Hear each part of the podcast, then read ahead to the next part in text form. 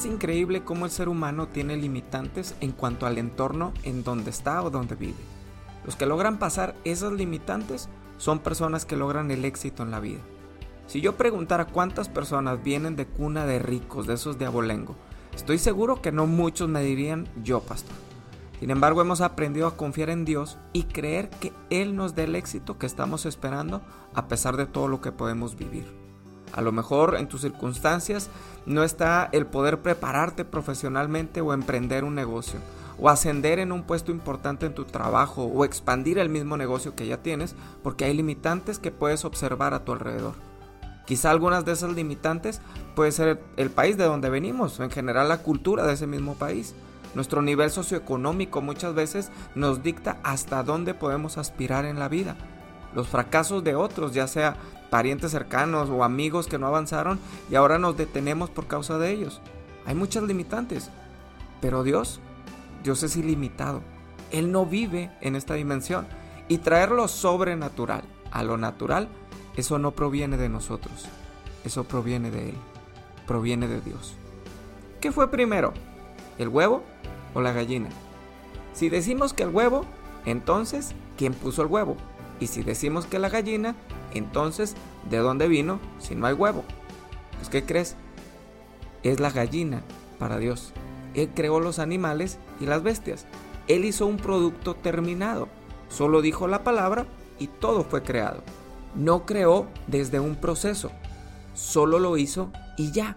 Cuando creó la naturaleza, por ejemplo los árboles, no creó la semilla. Creó un árbol que produjera semilla y la semilla dio más árboles en un proceso de crecimiento, pero el producto terminado de la semilla es un árbol. El producto terminado de un huevo de gallina es un huevito con tocino y frijoles molidos con tortillitas de harina y salsa. Ok, no, el producto terminado es una gallina. Sígueme con esto y no te pierdas. Dios hizo en ti un producto terminado desde la eternidad que está en proceso de construcción. Quizá tienes que pasar por algunos momentos de aprendizaje, pero hay una meta en Dios para ti. Se llama el propósito divino.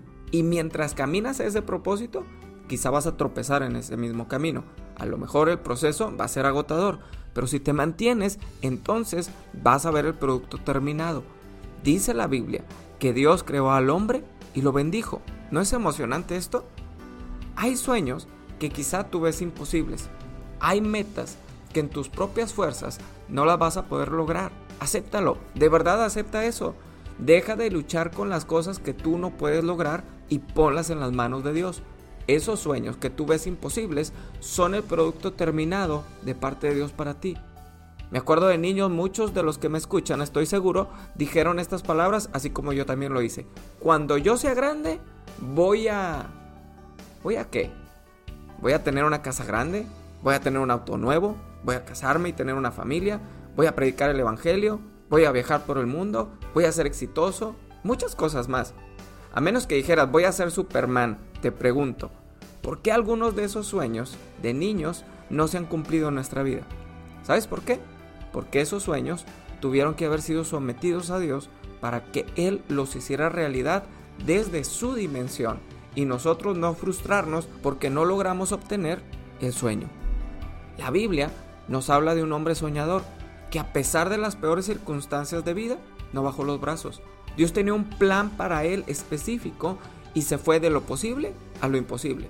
Lo posible era que se quedara como uno de sus hermanos trabajando para su padre, cuidando ovejas o en los sembradíos que tenía la familia.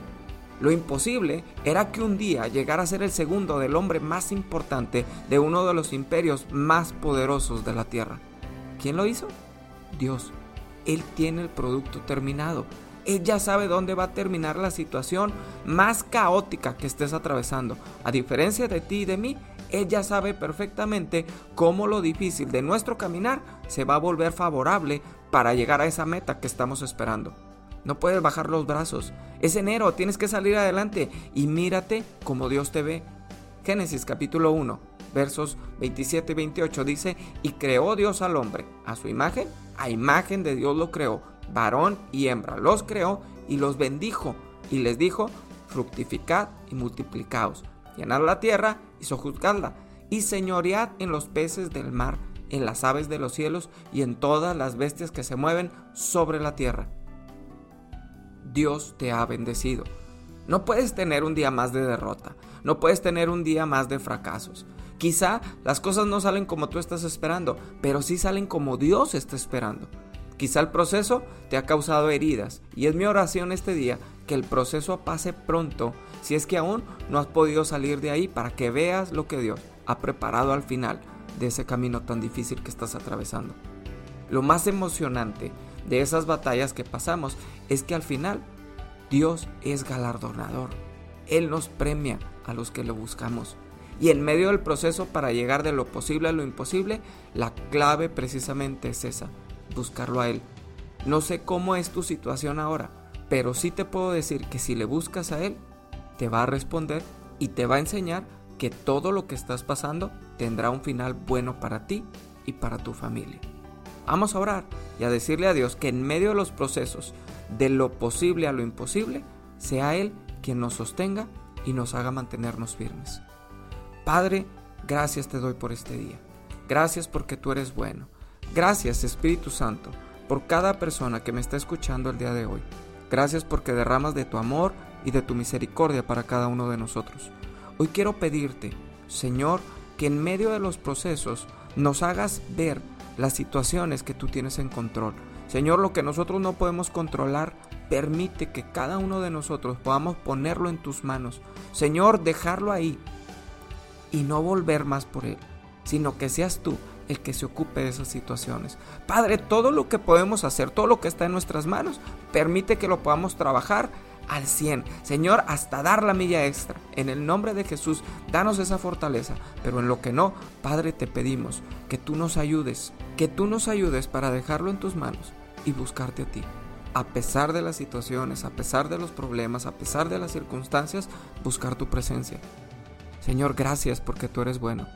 Señor, en el nombre de Jesús te pido que tú nos ayudes y todos los que se han desanimado en el camino, todos los que han bajado los brazos en medio del proceso, sea cual sea, Espíritu Santo, tú traigas fortaleza a su vida.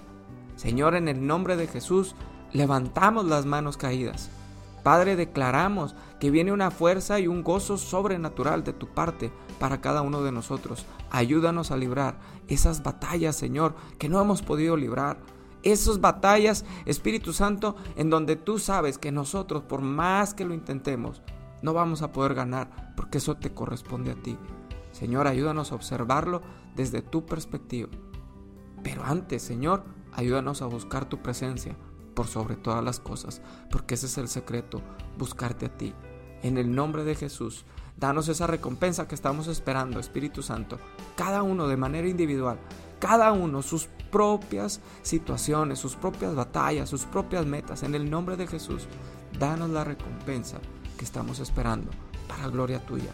Permítenos ser un testimonio de que tú sigues obrando hoy en día en medio de nosotros. En el nombre de Jesús yo te pido que tú bendigas este día en gran manera. Yo te pido que tú derramas de tu gloria y de tu poder en medio de nosotros. Fortalece Espíritu Santo.